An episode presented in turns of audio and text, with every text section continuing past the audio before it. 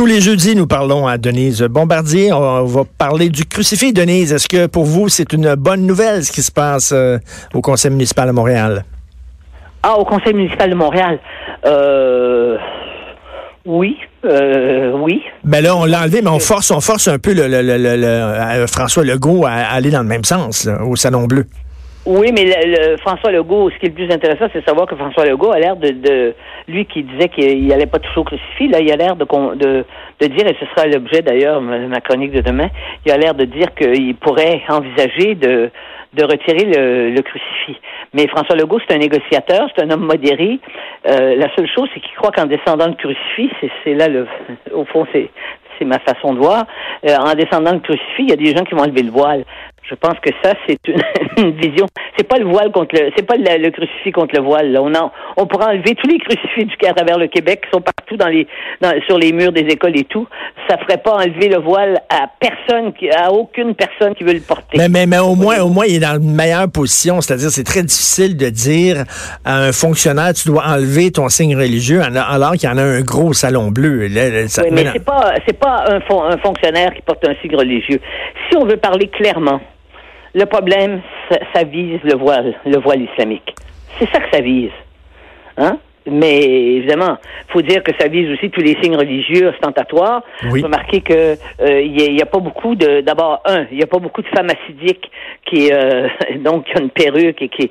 Euh, il n'y a pas beaucoup de ces femmes-là qui vont enseigner dans les écoles publiques, n'est-ce pas? Il n'y en a aucune. C'est clair? Bon, parce que ça, euh, les, les Hassidiques, c'est tout de même une secte à l'intérieur de la religion juive.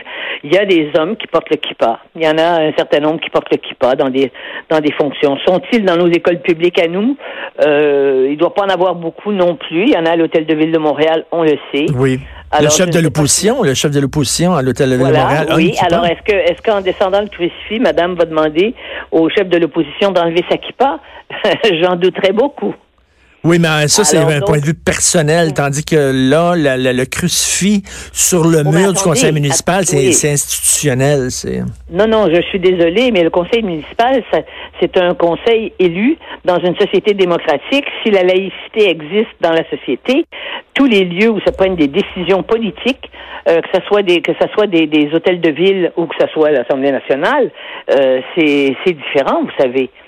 Alors donc, euh, on pourrait effectivement dire, dans un État laïque, personne qui a une fonction publique, hein, euh, qui a été élu euh, au nom au nom des lois de la du Québec ne, ne, peut porter un signe religieux. Vous voyez, non, mais on va même pas jusque là. Non, on est vraiment dans une situation qui va être extrêmement complexe et on peut pas régler. les gens qui ont des solutions simples en disant bon, descend le crucifix, donc le problème va être réglé. Eh bien non. Euh, euh, monsieur, monsieur Legault va passer une loi. Va il va présenter sa loi.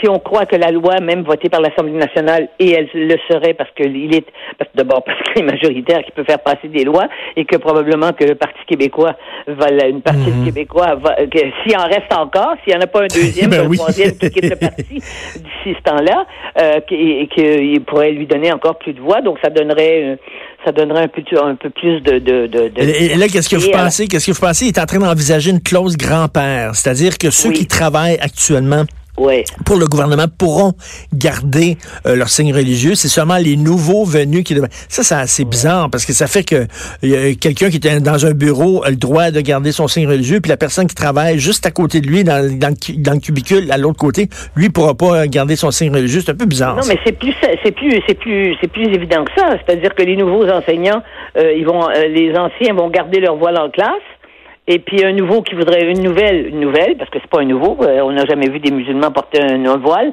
Donc parlons très clairement. Une, donc une, musulmane qui décide de, de, porter son voile, qui est jeune, elle peut pas le porter. Donc vous avez une discrimination par l'âge. Ben oui. vous avez hein, ben, ou par en tout cas par. Euh, ben, donc c'est de la discrimination. Je sais très bien que. écoutez, ça prouve une chose, Richard. C'est est-ce que le Québec a le pouvoir de créer une société avec des lois qui correspondent aux valeurs communes de la société. Hmm. C'est ça la question qu'il faut se poser. Puis, puis on peut pas, là, moi je trouve ça bizarre, la clause grand-père. C'est comme pour essayer de la, faire, la, la, faire avaler, la faire avaler un peu plus. Mais les gens qui veulent pas enlever leur signe religieux, même avec une clause grand-père, ils vont être contre ce projet de loi-là. Ils vont être contre totalement. De toute façon, ils sont contre ben ce projet de loi-là, contre tous les compromis que l'on pourrait faire. Alors, à quoi ça sert de mettre une clause grand-père d'abord? Parce que ça la fera pas plus acceptée par ces gens-là? C'est pas cette loi-là. Mais non, pas du non, pas du tout. Mais ça éviterait, croit-il, euh, des ça, ça, ça, éviterait. Je suppose qu'il croit ça. Je suppose qu'il est conseillé par des par des gens qui lui disent. Il, il veut pas de martyr. Il veut pas qu'il y ait une femme qui dise j'ai perdu ma job. C'est exactement ça. Parce que ceux qui portent le voile, quoi qu'on en pense, celles qui portent le voile, on ne veut pas utiliser le masculin ici, euh, ben, à moins qu'on soit là, avec la, la on soit à la, Fédération des femmes du Québec, n'est-ce pas? Mais à part ça, c'est en général c'est les femmes qui portent le voile. Bon, alors donc en général et de façon, euh, enfin de façon euh, absolue, c'est les femmes qui portent le voile euh, chez les musulmans. Mm. Alors donc ça, ça les convaincra pas. Ben non. Ça ne les convaincra pas, pas du tout. Ben Alors qu'est-ce qu'on fait? Mais oui, mais qu'est-ce qu'on fait? Eh bien, qu'est-ce qu'on fait? Il fallait y penser quand on a voté au référendum en 80 et surtout en 95. Voilà. Parce que là, cette loi-là, là, même si elle est bien... Un pays, ça, oui, ça, prend, même, un pays. Parce que même si elle est bien ficelée, cette loi-là, parce que j'imagine qu'il a consulté plusieurs juristes avant de d'écrire son projet de loi, mais il y a des gens qui vont, le, qui vont la contester. C'est sûr et certain qu'elle va être ah, contestée devant... ça s'en va devant les tribunaux, euh, ça s'en va automatiquement devant les tribunaux jusqu'à la Cour suprême, et même avec la clause non-obstant. Vous savez que la clause non-obstant, elle est... Elle, donc, euh, qui fait qu'on peut se retirer, ce que monsieur... Euh, Robert Bourassa a fait au moment, au moment de la loi sur la langue, euh, sur, les, sur les langues officielles au Québec. Souvenez-vous, euh, ceux qui, enfin vous vous en souvenez, moi aussi, mais euh, on se souvient du tollé que ben ça fait au Canada anglais. On s'est fait traiter de raciste, de nazi et tout. Alors, vous imaginez en plus sur le plan international, parce que là, on a affaire à une, à une internationale, n'est-ce pas? Euh, imaginez-vous ce que ça va faire. Alors, ça veut dire qu'on est totalement impuissant. Ça nous renvoie à notre impuissance, parce qu'en Cour suprême, on pourrait même, la Cour suprême pourrait même, selon des avocats que j'ai consultés, des constitutionnalistes que j'ai consultés, ça pour, il pourrait même euh, mettre euh, il y a la clause non-obstant, donc le Québec a le droit, comme toutes les provinces. D'ailleurs, la clause non-obstant, là, M. Trudeau, il n'a pas accepté ça pour le Québec. Il n'a jamais fait M. Trudeau père, là, je parle du vrai, là. Euh, il n'a pas, il a pas fait ça pour le Québec. C'est l'Alberta qui a exigé la clause non-obstant de pouvoir se retirer, puis c'était par rapport, c'était par rapport justement à son, euh, au pétrole. c'est l'Alberta qui, qui, a, qui a revendiqué ça, et M. Trudeau a, et les provinces du Canada ont consenti à cette, à cette, à cette clause-là, qui en fait a servi après au Québec en matière de langue. Bon. Et là, elle pourrait aussi servir, ça pourrait, ça va servir effectivement sur la question de l'identité québécoise, de la distinction québécoise. Mais, mais, mais, il va falloir un moment. même ça peut être, peut être euh, les raisons pourraient être euh, euh, rejetées par la Cour suprême du Canada. Mais là, on parle de, dans je sais pas combien d'années, voyez-vous.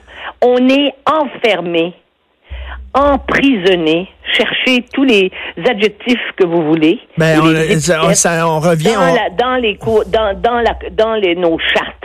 Et la charte québécoise de même, la charte québécoise qui a été qui a été adoptée par euh, par le Québec au moment où le Parti libéral était au pouvoir. Mais là, les Québécois, il va falloir qu'ils se disent qu'est-ce que vous voulez? Voulez-vous rester chez maman et papa, puis c'est maman et papa qui vont faire les règles et vous devez respecter les règles de maman et papa, ou vous devez, vous voulez vivre en appartement, puis vivre selon vos propres règles.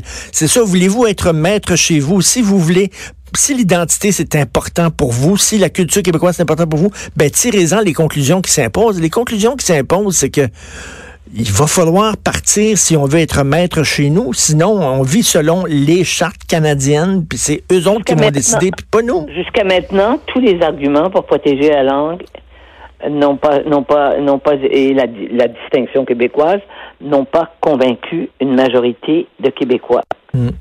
Est-ce sur une question comme ça qu'il y a des gens au Québec, euh, dont une partie, faut pas oublier une chose là, il y a de très nombreux musulmans au Québec qui sont absolument d'accord avec la laïcité. Tout à fait. La, répétons-le, la majorité des femmes musulmanes, des Québécoises musulmanes, ne portent pas le voile par soi. Hein? Il faut pas oublier ça non plus. Et d'ailleurs, je, fais une parenthèse, Denise, parce que je suis tombé en bas de ma chaise. Bon, en Nouvelle-Zélande, la première ministre a demandé aux femmes néo-zélandaises, même celles qui n'étaient pas musulmanes, de porter, de porter le voile en soutien euh, aux, musulmans, la communauté musulmane, c'est épouvantable parce qu'il y a plein de... Et là, ça donnait, et j'ai vu une photo totalement absurde où il y avait une, femme néo-zélandaise qui n'est pas musulmane qui portait le voile et qui, euh, qui euh, avait dans ses bras, tenait dans ses bras une musulmane qui était non voilée. C'est ridicule, oui, oui, je sais. Oui, oui. Non, non, je sais que c'est comme ça. Sous le coup de l'émotion, de, cette, de ce choc terrible qu'ont eu tous les Néo-Zélandais. Euh, vous savez, quand on est dans une situation pareille, on perd la mesure de, mm. de sa propre raison. Et c'est l'émotion qui nous guide. Sous l'émotion, on l'a fait, oui. Peut-être euh, sous l'émotion, si on est en, si vous et moi étions un jour entrés euh, à la fin de la guerre dans les camps, hein, on mm. aurait peut-être, on se serait peut-être mis l'étoile jaune aussi. je comprends.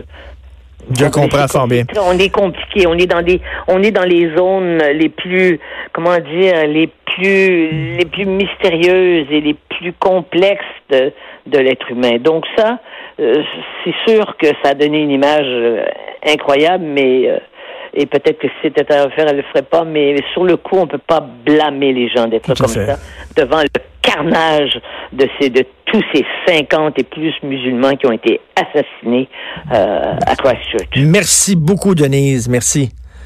Merci. Denise Bombardier qui a écrit euh, son texte sur le crucifix, mais c'est quand même spécial de demander aux femmes de porter le voile. Premièrement, si t'es pas musulmane, t'as pas à le porter. Et deuxièmement, c'est comme dire toutes les musulmanes portent le voile.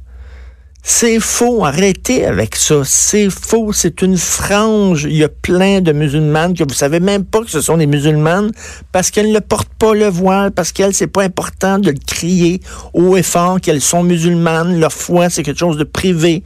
Elles ont pas, euh, elles ressentent pas le besoin de porter un drapeau sur la tête pour indiquer à tout le monde, regardez à quel point euh, j'ai une ferveur religieuse importante. Elles le vivent tranquille. Mais de demander à toutes les femmes de porter le voile, c'est comme dire, ben, musulmane égale voile. C'est faux, complètement faux. On s'en va tout de suite à la pause. Vous écoutez Politiquement Incorrect.